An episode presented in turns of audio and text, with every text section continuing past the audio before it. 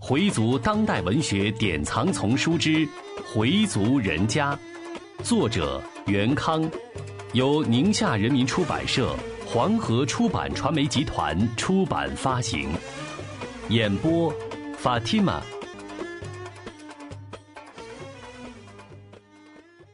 第十二集：教外的姑爷。邵英家在劲松小区。她和丈夫裴楚江都在协和医院上班，他们有辆东风雪铁龙，上班就一起开车去，下班可没准儿。裴楚江在外科，如果快下班时来了急诊手术，下班的时间就没准儿了。假期里医院有了急诊，裴楚江也得去。邵英是护士长，一般都能正常下班，所以操持家务的一切事情基本上都是少英的事儿。女儿菲菲在惠文读初中，少英对菲菲从小就要求的比较严格。菲菲的学习成绩一直不错，她比佩东的女儿学会小两岁多。小时候，她还经常把这个比自己大两岁的侄女儿叫大姐姐。为此，妈妈没少纠正她：“不能叫大姐姐，她比你晚一辈儿，是你侄女儿，你是学会的姑姑。”小菲菲若有所思地点点头。但在他的心目当中，学会还是他的大姐姐。菲菲很想到姥姥家去，因为在那儿可以见到侄女儿兼姐姐学会。她跟学会年龄接近，话也说得来。学会比她知道的东西要多，历史方面的、生活方面的、科学知识方面的，她一说就是一套一套的。裴菲菲什么事情都爱跟侄女儿姐姐说，甚至很隐秘的事情，她都愿意跟学会说。两人凑到一起，就永远也有说不完的话。菲菲也曾邀请学会到自己家来玩，但学会总是说自己的功课忙，等放假吧。可是等到放了假，学会又去参加学校组织的什么活动了。菲菲对此有些不高兴，认为学会总是在找借口，不想跟他玩。听到大伯要给外祖父办十周年，而且在前一天要跟妈妈到大伯家，菲菲可高兴了。这下可好了，她可以跟侄女儿姐姐一起待上两天，这是多么让人高兴的事儿呀！他们这三口之家住着四室一厅的楼房，生活水平够得上中产阶级了。裴楚江虽然是汉族，但他很尊重回族人的生活习惯，即使在单位也只吃些素菜。有人还跟他开玩笑：“裴大夫是不是让老婆管的也成穆斯林了？”裴楚江很认真地说：“其实啊，他并不怎么管我，不过我倒是觉得回民的饮食习惯很不错。”很卫生，也很有科学性。裴楚江和米少英的恋爱结婚，对恪守伊斯兰教规的米老人来说，自然是难以接受的。回族的男子可以娶汉族的姑娘做妻子，但前提是一定要随回族，而回族的姑娘是不准嫁给教外人家的。父母的反对并没有使少英改变主意。少英从小任性，他决定的事很难说服他改变。他的态度非常坚决。老人这边不给户口本儿，少英干脆就不回家了。这样僵持了一段时间，少元和少恒觉得事情已经发展到这个地步了，再怎么阻拦也无济于事，就去说服父亲。老人没办法，只好同意。少元把少英和裴楚江都找来。米老人对裴楚江说。既然你要和我们闺女儿结婚，就得尊重我们的民族习惯。有了孩子，户口上也得填回族。裴楚江都一一答应了。婚后，他们夫妻相处得很好。裴楚江也很守诺言，不沾回族禁忌的食物，而且爱跟老丈人讨教一些伊斯兰教的常识，这使老人非常高兴。他还跟少英一起参加了几次回族的宗教活动，从中他发现穆斯林特别讲究卫生，每次礼拜前都要冲洗，洗的部位也很科学卫生。比如清洗鼻腔就很科学，很多呼吸道的传染病就是通过鼻腔进入体内的。尤其在冬季，每天用冷水清洗几次鼻腔，对预防感冒还有好处。穆斯林禁止饮酒，不能说没有道理，至少可以避免酗酒开车出事故吧。每年因为酗酒开车而死亡的有多少？穆斯林不吃动物的血液，不吃病死的牛羊和鸡鸭，这就减少了传染病的发生。又如男孩子长到十来岁就要割礼，这也很卫生。再有穆斯林严禁吸毒、赌博和嫖娼，这样就可以减少犯罪的几率，避免了性病的传播。如果能严格遵守穆斯林的教规，不仅对个人身体有好处，也有益于家庭和睦与社会安定。于是他得出这样的结论：穆斯林不少规定都很有科学根据。裴楚江把自己的这些体会还讲给他的朋友和一些患者，希望他们也能够养成良好的生活习惯。裴楚江开始关注穆斯林的日常生活。他发现穆斯林每天的五次礼拜对身心健康也很有好处。跪拜的姿势有利于活动脊椎和关节。他把自己的这些发现跟米老人讲，老人听了很是高兴。教外人对伊斯兰教如此深入的研究，使米老人很感动。这个说话文气的南方女婿得到了老泰山的肯定和赞许。渐渐的，米家也接受了他这个教外的姑爷。米老人对汉族姑爷的赞许，使邵丽感到十分不快。他时常说些风凉话。咦，人家这个假回民比咱这个真回民还强。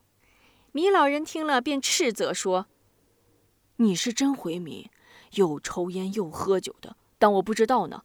人家。”就是比你强，赵丽反驳道：“行了，您，您知道人家在家里吃不吃那个？吃，您也不知道。”这话传到少英的耳朵里，少英非常生气，他敢当我的面这么说，我非让他说个明白不可。有他这么糟践人的吗？他和裴楚江恋爱时，邵丽也没起什么好作用，经常在老人面前说三道四，想法把他们拆散。又加上这件事，两人为此结下了怨。老人离世时，裴楚江也去清真寺冲洗，戴着礼拜帽，帮助给老人入了土。外人都没看出他是个随的回民。自从米老人归真后，少英差不多隔一天就来看看母亲。哈老太太的营养品什么的，基本都是少英买的。少英也没少给老太太买吃的，主要都是老人喜欢吃的一些小吃，什么豌豆黄呀、艾窝窝呀、疼耳朵呀。少英说：“妈，这些都是甜食，您还是少吃，多多吃点豆制品、青菜，多吃点维生素多的食品。”老太太嘴上答应着，等少英一走，老太太就对少元说：“明天你理完绑不大，给我带俩油饼，一个糖耳朵。少英买的那些东西我不喜欢吃，他说有营养，那就给学会吃吧。那孩子一天到晚的写，给孩子补补。”少英对大哥少元是很尊敬的，虽然他和大哥二哥不是一个母亲生的。但少英觉得大哥最值得他敬重，这不仅因为大哥从小就对他像亲妹妹一样关心照顾，即使他犯小性子顶撞大哥，大哥也不在意，还因为啊，在他和两个老人弄僵了的时候，是大哥多次做老人的工作，促使他和家里缓和了矛盾，并促成了他和裴楚江的婚姻。少英敬重大哥的人品。大哥对继母也非常孝顺，尽管自己的母亲对人很挑剔，但大哥从不在人前背后埋怨继母。自从父亲归真后，大哥对母亲更是倍加照顾。每天早上从清真寺回来，必定先去西边老太太的屋里，把老人喜欢吃的放在小炕桌上，等老人洗了手，给老人斟上茶，然后才回自己的屋。冬天老人睡得早。少元理完活佛堂回来，老人早就睡着了。所以他在走之前，总得嘱咐老伴儿到老人屋里照看照看，看炉子是否已经封好，烟筒门是否还开着，千万别让煤气熏着。少元的孝顺是真诚的、实在的，不是装的。这些小事，少英从街坊四邻的议论中得到了证实。然而，即使大哥这样尽心尽力地照顾母亲，刻薄的近乎不近情理的母亲，从来都不对人夸奖少远他们。为这，大嫂心里很是不平，保不住跟小姑子唠叨挑剔的婆婆。少英只得用好话来安慰大嫂。哈慧兰的确很挑剔，尤其是对少元的老伴儿，总是不满。什么假蜂窝煤的夹子老是给放在门后了，什么暖壶盖没盖严了，等等。尽是些鸡毛蒜皮儿的事情，少英一来，母亲就跟他唠叨这些。少英替哥哥嫂子辩护，也批评老人几句。哎，您就知足吧，我大哥大嫂对您够好了，亲生儿子又怎么样？甭说天天来这么伺候你了，一个月他来几趟，还老让您为他操心。哎，你三哥公司事情多，忙，他哪有那么多闲工夫啊？老人依然偏向自己的亲儿子，大哥少元提出给父亲办十周年的事，少英是非常支持的。前两天，他把两千块钱塞到大嫂手里，他很心疼大哥。六十多岁的人了，还这么跑东跑西的请人，打个电话不就得了？但大哥说，咱们一直没跟人家走动，不亲自去请不合适。少英提出，要不等星期六休息时，我开着车跟您一起去。少元觉得这是个好主意，但是来不及了。星期六得一起去游坟。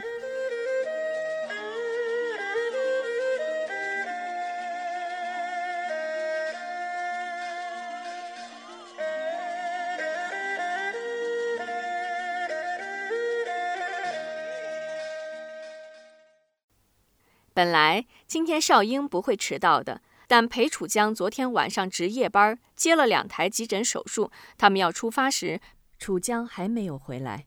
等了会儿，楚江才到，这样就耽误了。当少元陪同阿轰从阿轰室里出来时，少英他们的车就到了。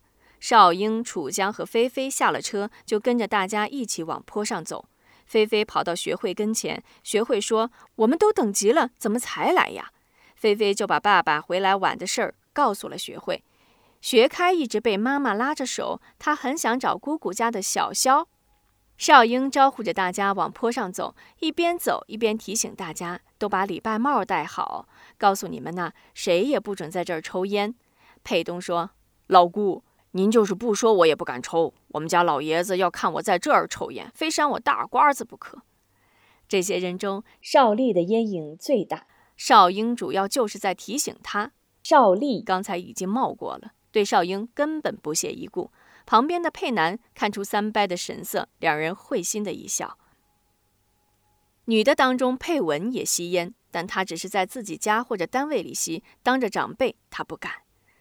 除了少元、少恒外，大部分人岁数都不太大。再加上几个孩子，就显得很热闹。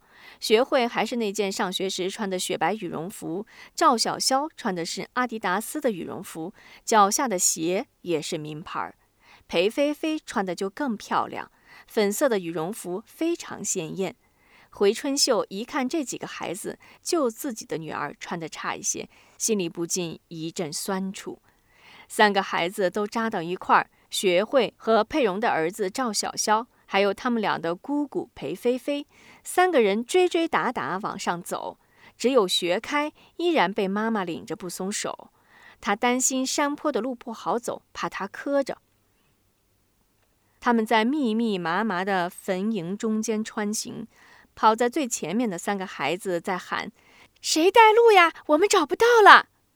少英赶忙赶过去：“你们几个就知道往前赶，道都不认得，跟着我走。”三个孩子紧跟在少英身后，他们有时还跑在他的前面，帮助寻找老人的坟坑。这里的坟茔太密集了，一座座坟头，一块块石碑，中间还种着一人多高的柏树，如果不熟悉自己家的坟地，单独一个人来找是很费功夫的。这些高低错落的石碑上，慈母某某某，慈父某某某，爱妻某某某，还有的刻着爱女某某某。有的亡人活了九十多，也有的很年轻，才十几岁就无常了。佩东每来一次，都颇有感触。人的一生到这里就是终点，可谁会知道什么时候是自己的终点呢？